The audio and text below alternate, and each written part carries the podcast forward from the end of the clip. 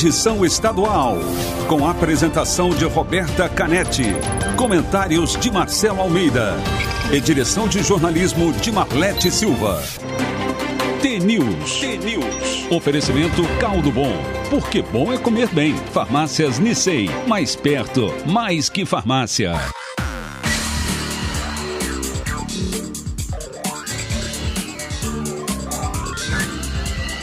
T-News. Olá, são 7 horas e 1 minuto. Um ótimo dia para você que está sintonizado na T, a maior rede de rádios do Paraná. Você ouve agora as principais notícias do dia. Participa com a gente da programação pelo WhatsApp, o 41992770063. Também estamos no Instagram e no Facebook. É só buscar o T-News no ar. O T-News desta segunda-feira, dia 11 de janeiro de 2021, começa já. T-News.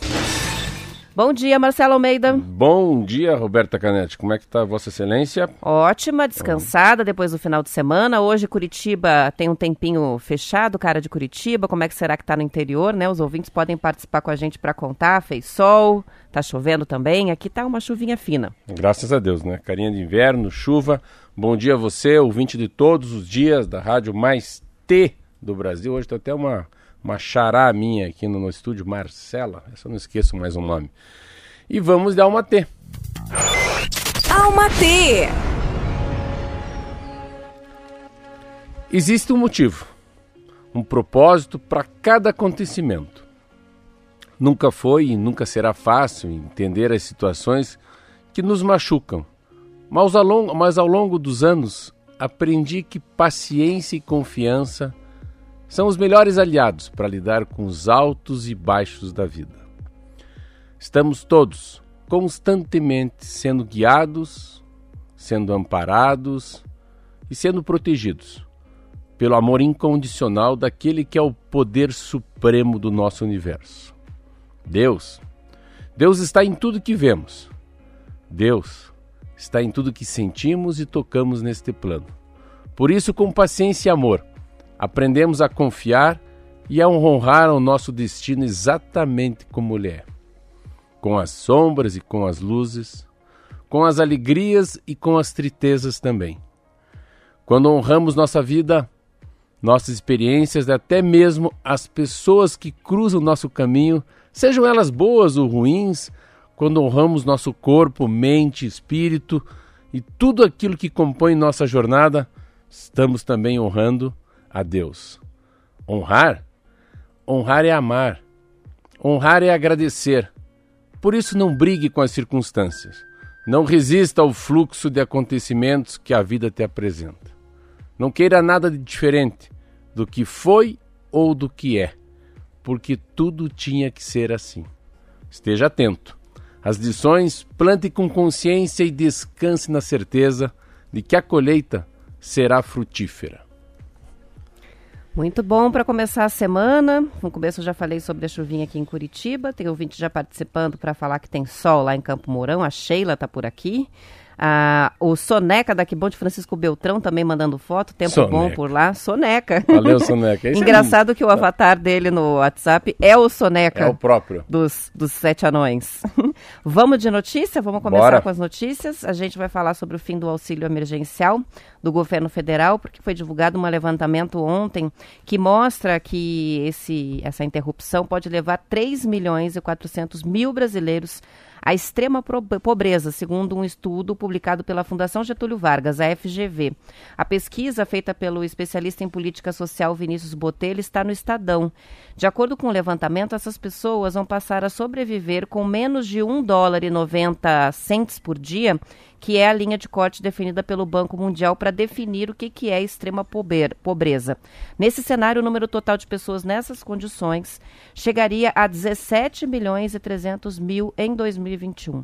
Um outro levantamento do pesquisador Daniel Duque, também da FGV, aponta que a desigualdade deve aumentar quase 10% por causa do fim do auxílio e que 2020 deve ser um ano perdido na redução de diferenças sociais no Brasil.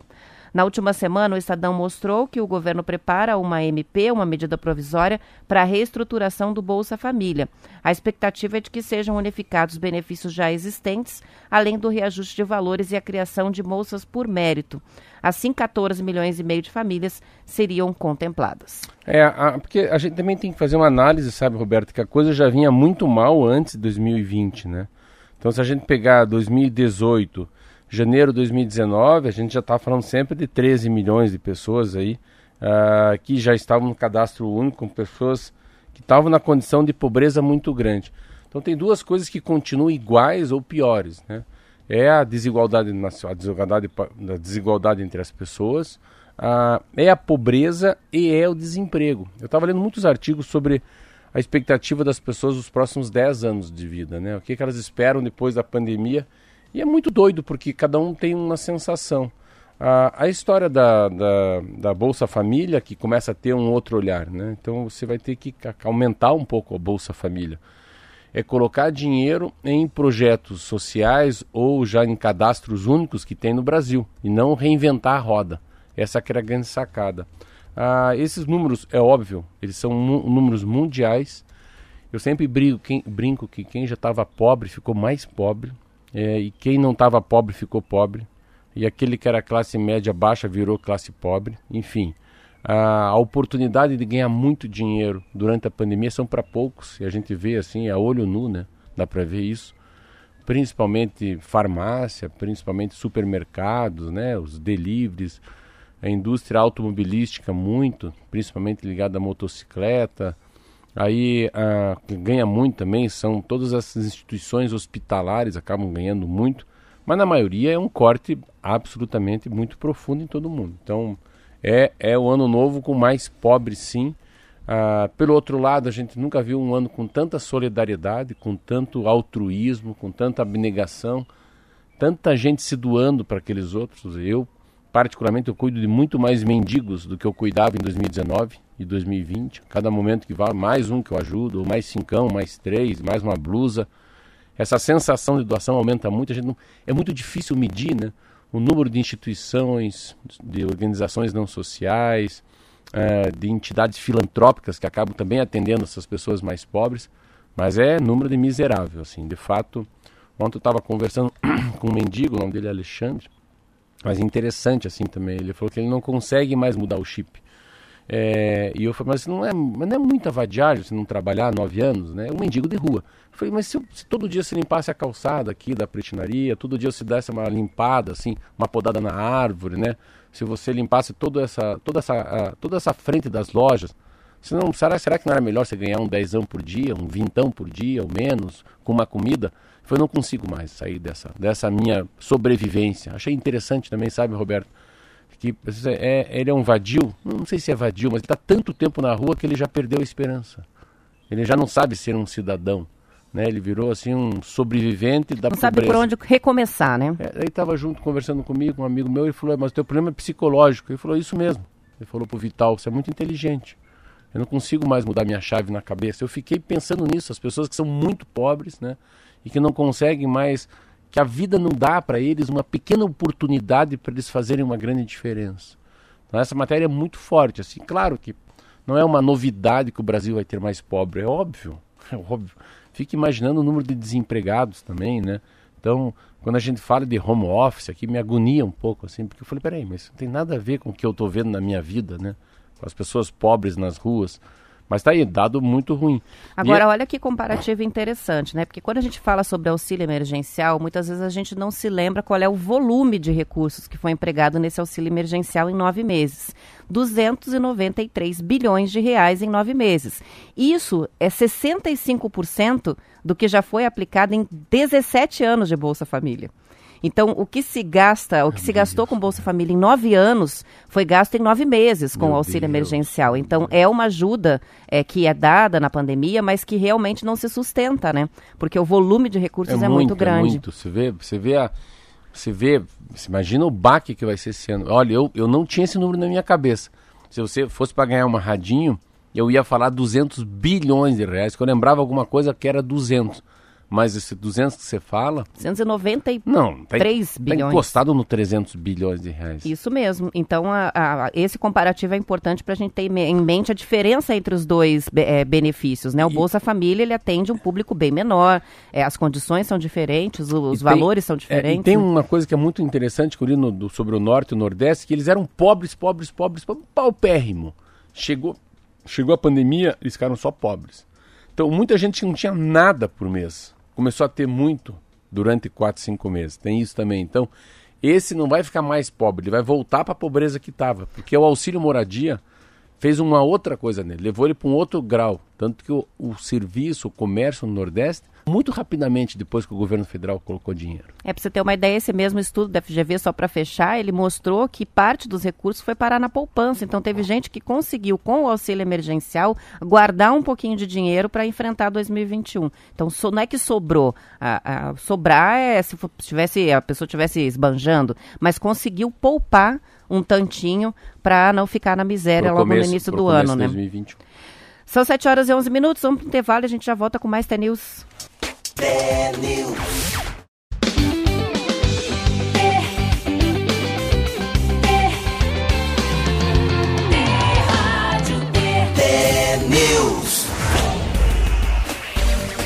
São 7 horas e 16 minutos. Faleceu na última sexta-feira de Covid a esposa do ex-governador Paulo Pimentel, a dona Ivone. Ela tinha 88 anos. Dona Ivone era avó do presidente da COPEL, Daniel Pimentel Slaviero, e do vice-prefeito de Curitiba, Eduardo Pimentel Slaviero. Paulo Pimentel governou o estado entre 66 e 71 e foi empresário do setor de comunicação. Ele também contraiu a doença e está internado, mas o quadro é estável. Olha aí, uma, uma, interessante porque ela é os dois né pegaram covid a idade muito avançada. Ele foi um ele foi um governador muito interessante que o Paulo Pimentel ganhou uma eleição do, do Bento Mioz da Rocha era o bentismo contra o próprio Paulo Pimentel. E era um bem com muita idade um muito novo. Tinha a idade do Ratinho Júnior tinha 30 e poucos anos 36 anos 37 anos e virou o, o governador do estado aqui do Paraná apoiado pro próprio próprio Ney Braga. Então, é, e o Ney Braga falava muito do, do, do, Pimentel, tem um livro lindo dele, que ele queria muito pegar um moço que era rico, que ficava lá perto de Bandeirantes e tinha sido gerente né, de uma usina de cana-de-açúcar. E era o Paulo Pimentel. E ele foi convidar o Paulo Pimentel, porque uma vez o Paulo Pimentel deu uma carona para ele numa eleição de governador, e o Ney Braga ficou com isso. E trouxe ele para o Paraná, ou melhor, trouxe ele para Curitiba. E ele falou: O que, que você é? Sou advogado. Então o que, que ser? Chefe da Casa Civil, secretário da Justiça? Não, você ser secretário da Agricultura. Mas por que, governador? O Ney Braga. Por que você vai ser governador? Por que, que você vai ser secretário? Porque eu não quero te colocar num assunto que você sabe. Eu quero te colocar num assunto que você precisa estudar para entender. E ele foi ser daí secretário do, do, da Agricultura. E daí naquele ano, na década de 60, a, era uma raça de, de, de, era um gado de raça desconhecida, né? Não, não era sangue bom a raça de, de corte de bovinos no Brasil, no Paraná. E eles fizeram uma compra de, de Nelore e veio de fora. Então a matriz era muito boa. E o Paulo Pentel, como secretário da Meio Ambiente, ou secretário da Agricultura, pegou lá dois, três caminhões Mercedes-Benz e ia distribuindo essas matrizes né, de raça boa, de qualidade de sangue bom, pelo Paraná e isso fez com que ele fosse daí governador do estado. Olha que legal, eu não sabia dessa história, muito Bacana, né? interessante. Né? Qualificou a, o rebanho. É, no fundo ele foi muito mais conhecido como homem do agronegócio do que um advogado que era gerente de uma usina de cana-de-açúcar, acho que perto de Porecatu, não em Bandeirantes, Porecatu, acho. E que ele era o, o genro do homem lá, porque tinha um homem muito rico e ele era o genro que tocava essa usina e ainda acabou se tornando governador do estado e foi, né? Por incrível que pareça, ele era, foi dono da Globo já. Ele era a Globo, ele não era. Depois ele se tornou a Band, né? Não, ele se tornou a, a, a rede que é do Ratinho hoje, que é o quê? SBT. É, a, que é, hoje é a massa, né? Hoje é a massa, é. Isso aí. Bom, ele está internado, né? Ah, o governador, tanto o governador Ratinho Júnior quanto o prefeito Rafael Greca decretaram é, luta oficial em Curitiba e no Paraná pela morte da dona Ivone Pimentel. É mais uma pessoa do grupo de risco Meus que contraiu a é. doença, Eu né? conheci ela, conheci muito ela. Agora nós vamos passar para futebol pelo seguinte. Futebol? Futebol. o ex-meio-campista Alex, que você adora e seu amigo e ídolo do Curitiba, do Cruzeiro, é, está pronto para atuar como técnico de futebol, Marcelo. Em entrevista à Folha de São Paulo, ele contou que estudou e fez os cursos exigidos pela CBF para tirar a licença. Alex ainda não está contratado por nenhum clube. Na entrevista, ele contou que esperou seis anos depois de encerrar a carteira, a carreira de jogador, porque quis se desintoxicar do ambiente do futebol e adquirir conhecimento teórico. Na entrevista, o Alex também falou dos dois treinadores com quem mais levantou troféus, o Luiz Felipe Scolari, no Palmeiras, e o Luxemburgo, no Cruzeiro. E disse que o estilo vai ser mais Luxemburgo do que Felipão. É, muito legal. Ele fala muito na reportagem que tem dois tipos de ganhar um jogo. Ganha por ganhar, o outro ganha como uma arte, né? Faz o mais difícil, é, dá um drible maior, é, tem a melodia, que, que, o, que o futebol seja uma, como fosse uma, uma bailarina, um bailarino. E já o Filipão é o seguinte: o que importa é ganhar, não é estilo. Faz um gol, fecha e espera o resultado.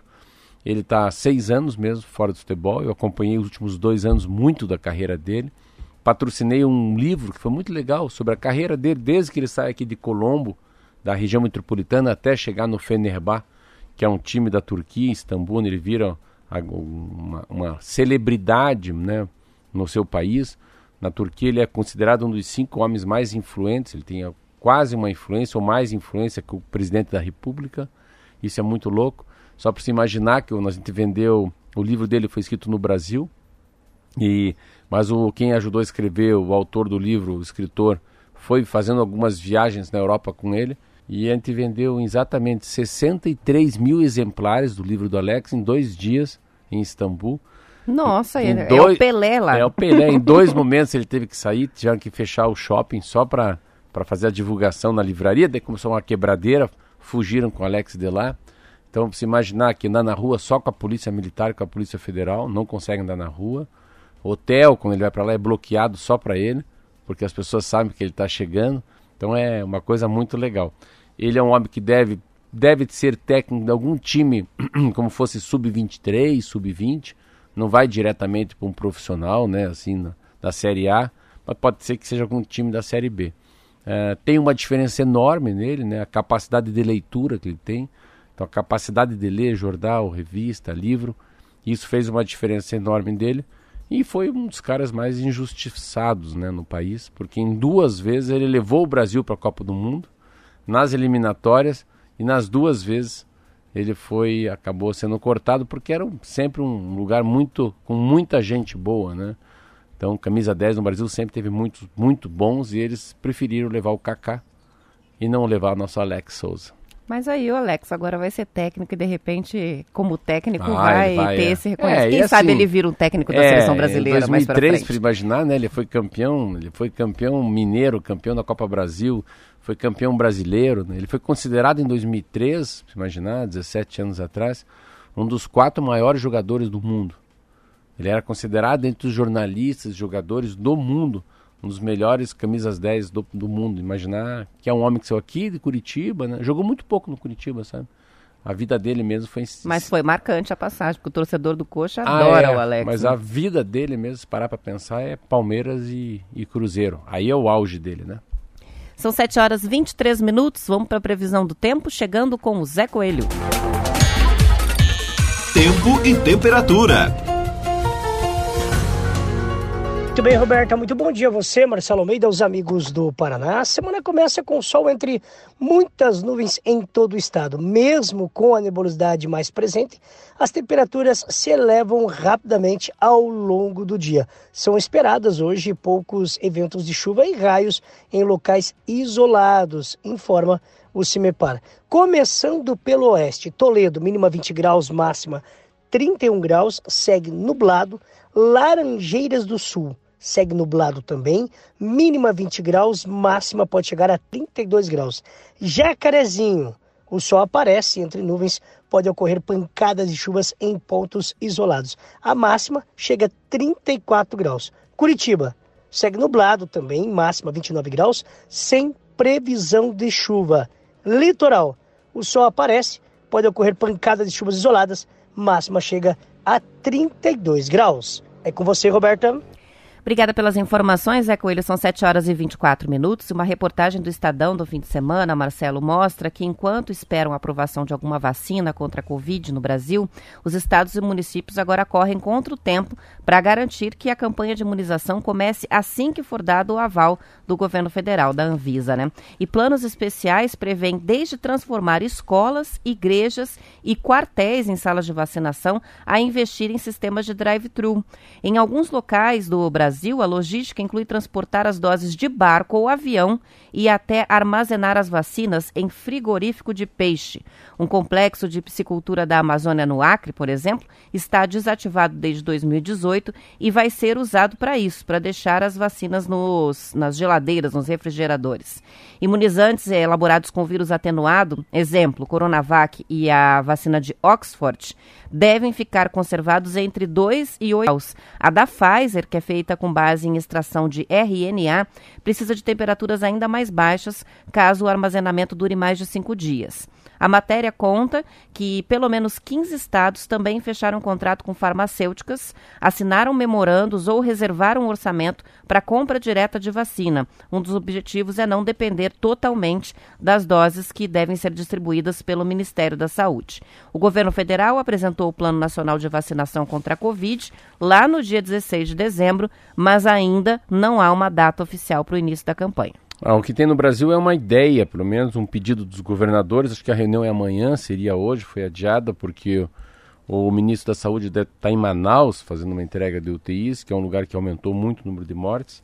É que todo mundo começa entre dia 22 e dia 27 de janeiro. Última Esta... semana, né? O, Isso já é, tá O estado de São Paulo já tinha batido o dia 25, porque é o aniversário né, de São Paulo, então é o dia 25. O que está acontecendo são vários memorandos que eles falam, que é os MONs, são os memorandos do, da, dos municípios com os laboratórios, dos estados com os laboratórios e o grande acerto do Brasil também com outras vacinas. Eu tenho a sensação que, que não vai faltar vacina, pode faltar um pouco de logística, pode faltar um pouco de planejamento. E eu acredito que na vacinação também tem um lado que né, você vê como pesa às vezes a voz do presidente. Aumentou o número de pessoas que não querem ser vacinadas muito grande é muito interessante. Estava vendo uma pesquisa sobre o Bolsonaro em relação à aprovação como, como presidente, mas ao mesmo tempo, Bolsonaro puxa novamente uma, um número de milhões de pessoas que não querem ser vacinadas. Isso vai ser um pouco chato para frente. Porém, a, eu acho que a vontade, o resgate da esperança, uma luz no fim do túnel é maior do que qualquer percalço em relação a planejamento ou a falta de equipamento nesse momento, uma, uma certa fila com confusão. Qualquer confusão, para mim, está colocado, faz parte do jogo.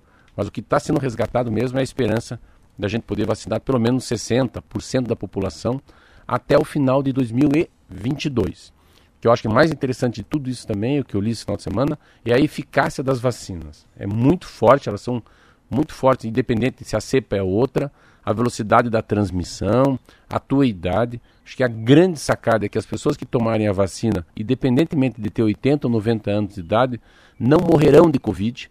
Sabe, a Covid não vai ser mais o, o final da vida das pessoas, não é esse o motivo da morte. Pode complicar? Pode. Pode morrer de pneumonia, pode aumentar a diabetes, pode a pressão alta, ter uma parada cardíaca, mas não por causa da vacina. Porque pode ser que a Covid naquela pessoa atrapalhe um pouco, mas a Covid não vai ser o motivo, né? não vai ser o, o, o meio para fazer com que essa pessoa venha a falecer. Então acho que é muito legal, eu estou muito esperançoso. Também aquilo que a gente falou aqui sobre a iniciativa privada comprar vacinas, aí ficariam os ricos sendo vacinados e os pobres esperando no SUS. Isso também não vai acontecer no Brasil. Já está muito claro que a, as grandes empresas não venderão de maneira alguma vacina para iniciativa privada. Primeiro, a imunização pelo Sistema Único de Saúde. E é, os governadores estão pedindo para que comece simultaneamente, mas já tem essa garantia. No sábado, né, o ministro Eduardo Pazuello já disse que vai ser simultâneo, provavelmente vai começar mesmo é, nessa última semana de janeiro, entre 22 e 27 de janeiro. E como é que está a situação agora das vacinas? A, a Anvisa já começou a análise do pedido feito pela Fiocruz, para a vacina da, da Universidade de Oxford, né, em, com a farmacêutica AstraZeneca, mas informou, a Anvisa informou que ainda não recebeu todos os documentos do Butantan para fazer análise da Coronavac, que é a vacina desenvolvida pelo laboratório chinês Sinovac, em parceria com esse Instituto Paulista, né, o Butantan. Então falta documentação ainda, mas é o que está na vez. Já tem o pedido de liberação para a Coronavac também. O que vai ser muito comum vai ser a Coronavac e a de Oxford. Engraçado. A turca menos e a Pfizer menos também, porque a Pfizer é aquela que precisa ser congelado, transportado a mais de 40, 50 Uma graus. Uma logística mais difícil, Uma logística no difícil, Brasil. Mas né? eu acho que é por aí. Eu acho que a gente vai. Graças a Deus. Que dia que é hoje? 10? Hoje é 9? dia 11. Então, 11 para 25, falta pouco aí para a gente chegar, para começar a falar da vacinação. São 7 horas e 30 minutos. A gente encerra por aqui a edição estadual. Depois do intervalo, tem o noticiário da sua cidade. E amanhã voltamos às 7 em ponto para todo o Paraná. Tchau. Até lá. Até lá.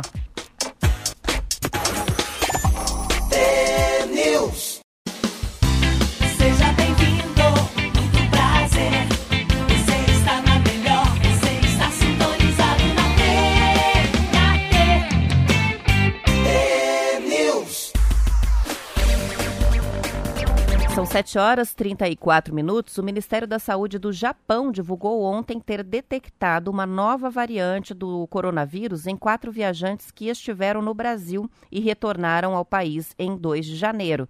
A informação foi confirmada pelo Ministério da Saúde brasileiro, que disse ter sido notificado pelo governo japonês. A infecção dos viajantes foi detectada ainda no aeroporto de Tóquio, onde as pessoas que chegam de viagem estão sendo testadas. O Instituto Nacional de Doenças Infecciosas do Japão confirmou se tratar de uma nova cepa da doença, diferente das duas outras já identificadas no Reino Unido e na África do Sul e que se mostraram altamente infecciosas. Então não é a mesma que a gente está falando, é, que está lá no Reino Unido, é outra cepa ainda. No comunicado, as autoridades japonesas dizem que no momento não há provas de que a nova variante encontrada nos brasileiros seja mais infecciosa do que a outras.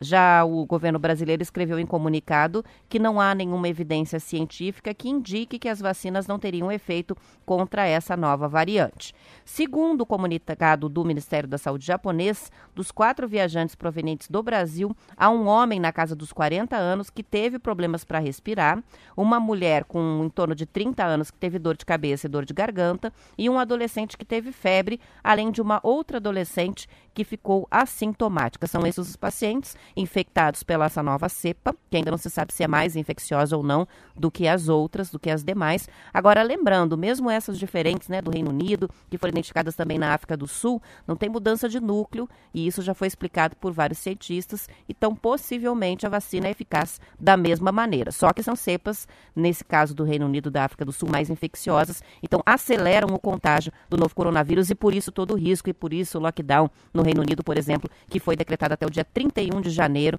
para evitar o contágio com essa nova cepa que acelera né, o contágio pelo coronavírus.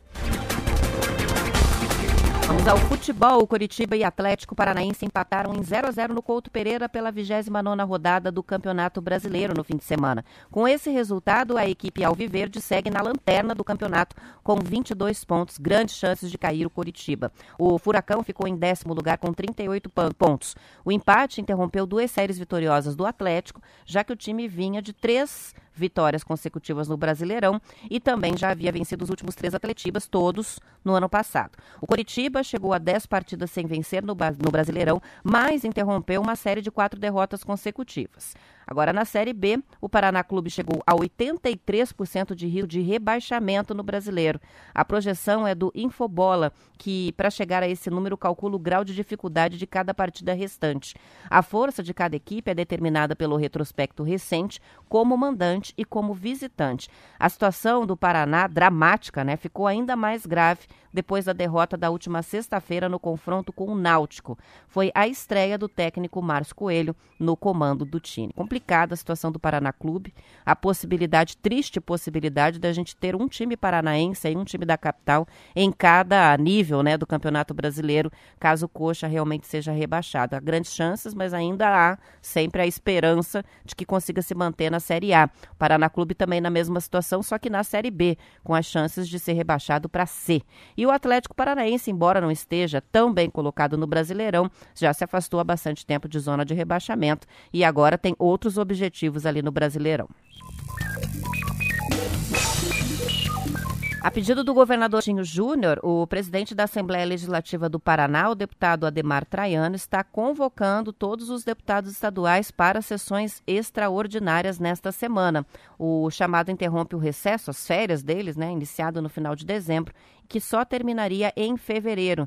Segundo a Gazeta do Povo, em ofício, o governador pediu a realização das sessões entre 11, que é hoje, e 19 de janeiro, para que os parlamentares votem logo uma proposta do executivo que altera duas leis que envolvem regras para o funcionamento da, do programa das escolas cívico-militares.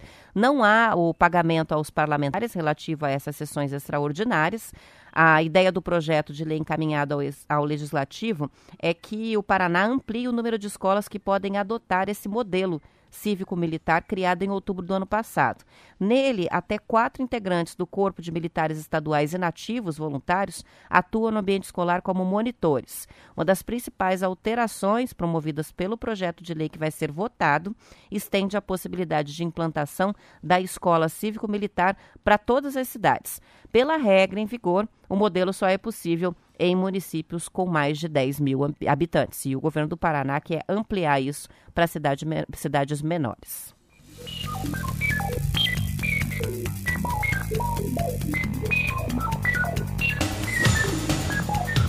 São 7 horas e 40 minutos. A maioria dos pacientes que foram hospitalizados com a Covid-19 no início de 2020 na China continuaram apresentando pelo menos um sintoma da doença, mesmo seis meses depois de terem apresentado os primeiros sintomas. Relatos de prolongamento dos sintomas e de sequelas são comuns entre pacientes e já motivaram a criação de centros de reabilitação específicos para essas pessoas, o que mostra que ser um recuperado do coronavírus não significa necessariamente estar curado. A gente sempre fala sobre os números, né? E os números são frios, então a gente imagina o cálculo de pessoas que foram mortas pela Covid, em decorrência da Covid, as pessoas que receberam alta, as pessoas que nem chegaram a ser atendidas nos hospitais, mas não imagina é, e não calcula o que cada uma dessas pessoas está passando, né? Durante durante o período de infecção pelo novo coronavírus e depois. E as sequelas são muito comuns.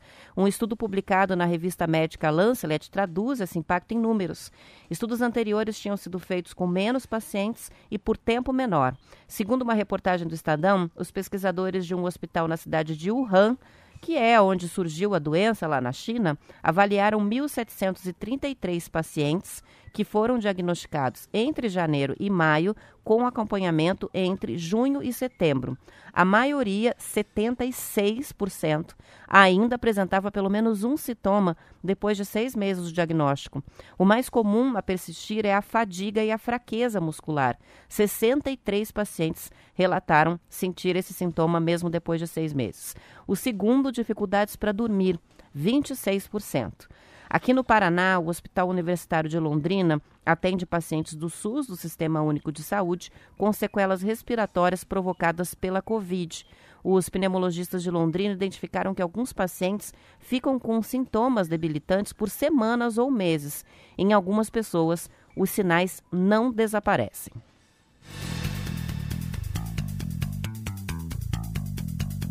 Na edição estadual, a gente estava falando sobre a situação, rapidamente passamos aí pela situação do vereador de Curitiba, Cristiano Santos, né? O Marcelo mencionou que finalmente saiu da UTI, foi depois de dois meses internado. O apresentador e ex-vereador de Curitiba, Cristiano Santos, tem 39 anos e só deixou a UTI ontem.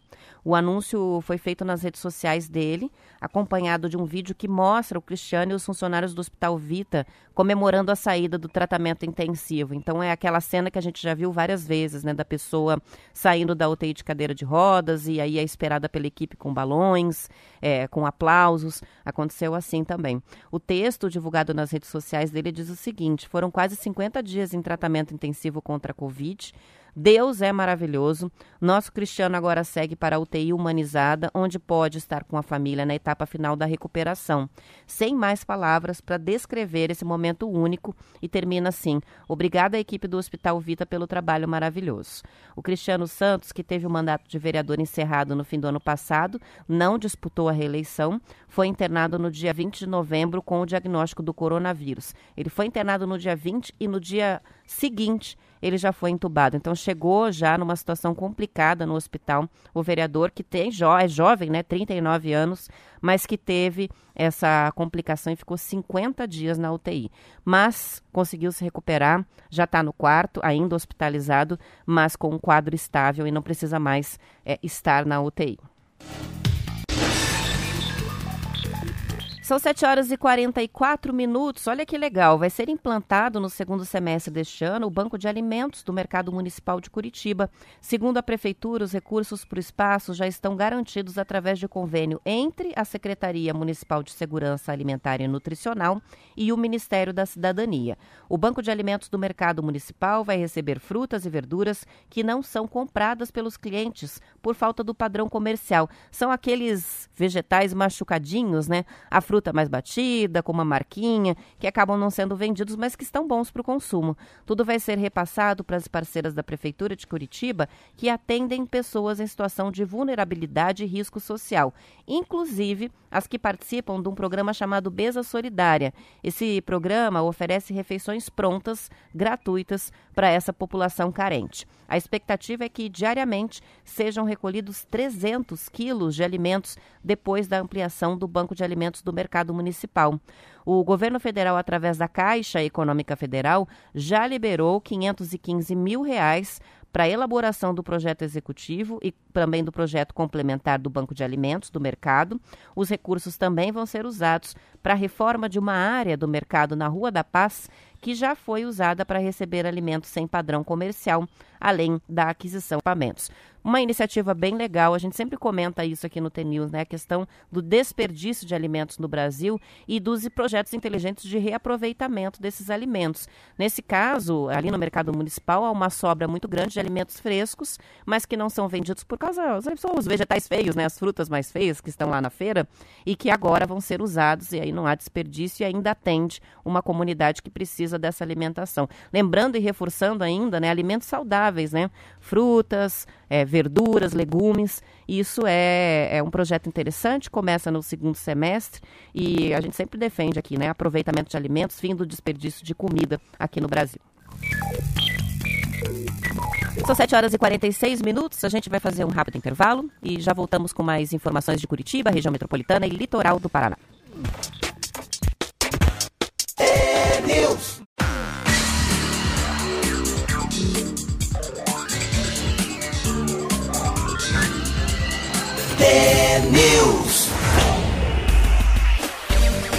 São 7 horas e 48 minutos. Um balanço divulgado pelo governo do estado mostra a queda nas ocorrências policiais e número de afogamentos nos 20 primeiros dias da Operação Verão. No comparativo com a temporada anterior, a redução foi de mais de 15% nos casos de perturbação do sossego e de 40% nos furtos. Na areia, os 91 pontos da postos, né, da Guarda é, viva, guarda-vidas do Corpo de Bombeiros, registraram uma queda de 27% nos casos de afogamentos. Os serviços e atividades voltadas aos veranistas foram readequados para essa temporada por causa das medidas de distanciamento social da pandemia. Nas rodovias estaduais do litoral, na passagem de ano, houve queda nos acidentes de trânsito, 60% menos. Número de pessoas feridas, 44% menos. E de veículos removidos, 90% menos. Isso no litoral do Paraná. As rodovias estaduais são as estradinhas ali, né, que ligam a BR-277 até os balneários de Pontal do Paraná, a, do Trevo de Praia de Leste até Matinhos e a rodovia que faz a ligação de Guaratuba, né? Então, essas rodovias aí tiveram esses índices bem menores de acidentes, de feridos e de veículos removidos por conta do movimento menor também nesse fim de ano. O tráfego pelo ferry boat teve uma redução que foi de 111 mil veículos para 92 mil, segundo o DR, o Departamento de Estradas de Rodagem. A Sanepar teve grande demanda nos primeiros dias de verão, com alta de 70% na produção de água, comparado com o mesmo período do ano anterior. Além disso, houve um acréscimo na coleta de lixo nas praias. De 98 toneladas, subiu para 108 toneladas, aumento de 9%, apesar do movimento menor no litoral do estado.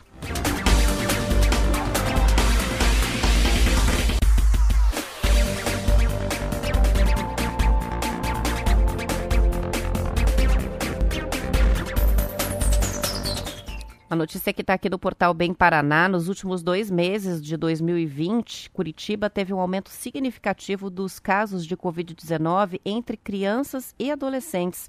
Se somadas as faixas etárias de 0 a 19 anos, segundo dados do painel Covid em Curitiba, de março a outubro foram 4.581 casos da doença, enquanto entre novembro e dezembro foram 6.691 novos casos, ou seja, um aumento de mais de 46% de casos novos. Em algumas faixas etárias, em dois meses, o número de casos foi maior do que o registrado durante os oito meses anteriores da pandemia. É o caso da faixa entre 5 e 9 anos, com 722 casos na capital até 31 de outubro e em novembro e dezembro, 759 confirmações. Nas crianças com idades entre 10 e 14 anos, até o fim do, de outubro eram 874 confirmações e olha só, em dois meses, novembro e dezembro, 1.173 novos casos. O maior aumento foi na faixa entre 15 e 19 anos, 1.914 casos nos primeiros oito meses de pandemia e 3.952 casos em apenas dois meses. Agora, nessa reta final, próximo da vacina, o pessoal está afrouxando, né? E não temos aulas presenciais nas escolas. A gente, é, algumas escolas até retomaram algumas atividades extracurriculares no fim do ano, mas nem, não chegaram a retomar as aulas presenciais em Curitiba. É, isso deve acontecer no mês de fevereiro. E mesmo assim, essa explosão de casos entre crianças e adolescentes. A tendência de alta foi confirmada ao Bem Paraná pelo Hospital Pequeno Príncipe, que é referência de pediatria na capital. Houve ali no Pequeno Príncipe um aumento de 56% nos casos na comparação dos primeiros oito meses de pandemia em relação a novembro e dezembro. De março até outubro, o Pequeno Príncipe fez 134 atendimentos de casos confirmados e de novembro para cá, pouco mais de dois meses, é, esse número passou a 195 confirmações de pacientes entre 0 e 17 anos. A média de idade com o coronavírus atendidas no Pequeno Príncipe é de 6 anos. Então, fica o alerta aí. É, os dados estão mostrando muito claramente que há um afrouxamento e que as crianças e adolescentes estão contraindo o novo coronavírus agora nesta etapa, principalmente desde o mês de novembro. Dados apenas reforçando aqui da capital. São 7 horas e 52 minutos. A gente tem previsão do tempo local agora com o Zé Coelho. Tempo e temperatura. Olá, Roberta, muito bom dia a você novamente e aos amigos do TNews. A semana começa com sol entre muitas nuvens em todo o estado do Paraná. Mesmo assim, com a nebulosidade mais persistente, as temperaturas se elevam rapidamente ao longo do dia. Cerro Azul, hoje será parecido com ontem, sol e aumento nuvens de manhã. Pode ocorrer pancadas de chuva à tarde e à noite, com máxima de 34 graus. Lapa, pancadas de chuva à tarde e à noite, com máxima de 29 graus. Região de Campo Largo, sol e aumento de nuvens de manhã, pancadas de chuva à tarde e à noite, mínima 18 graus, a máxima chega a 29 graus também. Curitiba, segue nublado agora de momento, a previsão, a máxima pode chegar a 29 graus, sem previsão de chuva. Litoral, Morretes, região de Morretes, sol aparece aí. Pode ocorrer pancadas de chuvas isoladas com máxima de 32 graus. Roberta, é com você. Obrigada pelas informações, Zé Coelho. São 7 horas e 54 minutos. Estão com a gente aqui o Gilberto, que é pintor em Curitiba, participando pelo WhatsApp. O Jurandir, que mandou mensagem falando do chuvisco né, em Curitiba, sem ocorrência de chuva forte. Está mesmo é, uma chuvinha bem fina. O Altevir de Colombo está com a gente também. Bom dia para a Eliane, um bom dia para o Silvio, para todo mundo que participa pelo WhatsApp. São 7 horas e 54 minutos. Vamos aos números da Covid. Curitiba não divulgou o balanço ontem. O Paraná tem 1.625 novos casos, 7 mortes em 24 horas. No acumulado, 469.500 casos confirmados, 8.676 mortes e estamos com 1.350 pacientes internados, segundo a Secretaria de Estado da Saúde. No Brasil, foram confirmados 29.792 novos casos e 469 mortes ontem. O acumulado é de 8.105.790 casos e 203.100 mortes em decorrência da Covid-19. Notícia que está no portal G1 Paraná, em meio a protestos, a prova do processo seletivo simplificado para contratação de professores temporários que vão atuar na rede estadual teve uma abstenção de 12,74% dos candidatos ontem. É, dados da Secretaria de Educação e do Esporte do Paraná. Segundo a Secretaria, mais de 34 mil candidatos fizeram a prova em 198 locais de 30 cidades do estado. A Secretaria informou que o gabarito preliminar da prova vai ser divulgado no site da empresa responsável pela aplicação do teste, hoje, às 9 horas da noite. Essa prova aconteceu em meio a protestos dos sindicatos do Ministério Público do Paraná, que chegou a recomendar a suspensão do processo por conta da pandemia, né? Uma prova presencial. Inicialmente, as provas estavam marcadas para dezembro, mas já haviam sido adiadas por duas vezes. De acordo com o governo do estado, foram respeitadas as medidas sanitárias para enfrentamento da pandemia durante a realização do processo. Em alguns colégios, os candidatos relataram filas e aglomerações na chegada para a prova. Por meio de nota, a Secretaria de Educação disse que os eventos foram isolados e aconteceram porque os candidatos não seguiram os horários marcados para as entradas nos locais. O edital prevê a contratação de 4 mil professores temporários que devem atuar na rede estadual de educação neste ano. Segundo a secretaria, os salários dos selecionados chegam a R$ 3.720. A APP Sindicato, que representa a categoria dos professores da rede estadual de ensino, fez duras críticas ao processo e, por meio de uma nota, informou que recebeu várias denúncias sobre a seleção. O sindicato afirma que alguns professores que fizeram a prova não receberam cópia do gabarito do teste ou não puderam anotar as respostas às questões. Alguns participantes apontaram que as salas estavam pouco ventiladas e candidatos inscritos em duas disciplinas foram informados nas salas que estariam aptos a disputar vagas em apenas uma delas. O documento finaliza que a direção da APP vai acompanhar as denúncias que forem registradas e cobrar do governo os encaminhamentos necessários.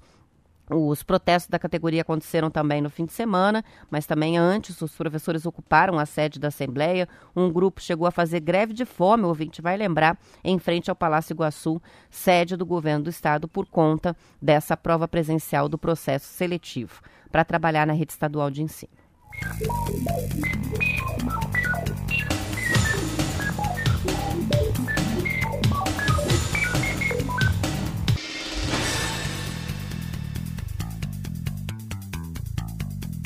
Em pouco mais de quatro meses de funcionamento, a renegociação de dívidas pelo WhatsApp do Banco do Brasil alcançou 40 milhões de reais.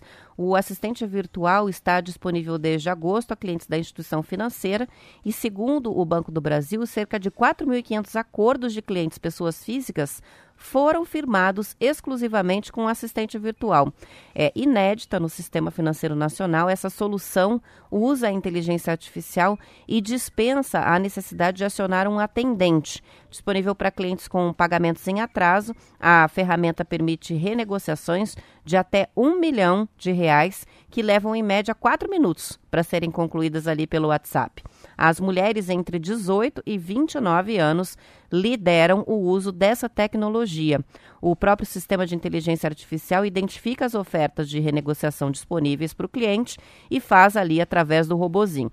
A pessoa tem a opção no meio do caminho de pedir para falar com um atendente, mas consegue fazer tudo pelo aplicativo, tudo pelo WhatsApp até um certo ponto, inclusive fechar essa renegociação é, conversando com o robozinho. É um sistema de inteligência artificial interessante e chama atenção aí o valor, o montante que o Banco do Brasil já conseguiu renegociar através dessa tecnologia que deve ser usada também mais para frente por outros bancos brasileiros.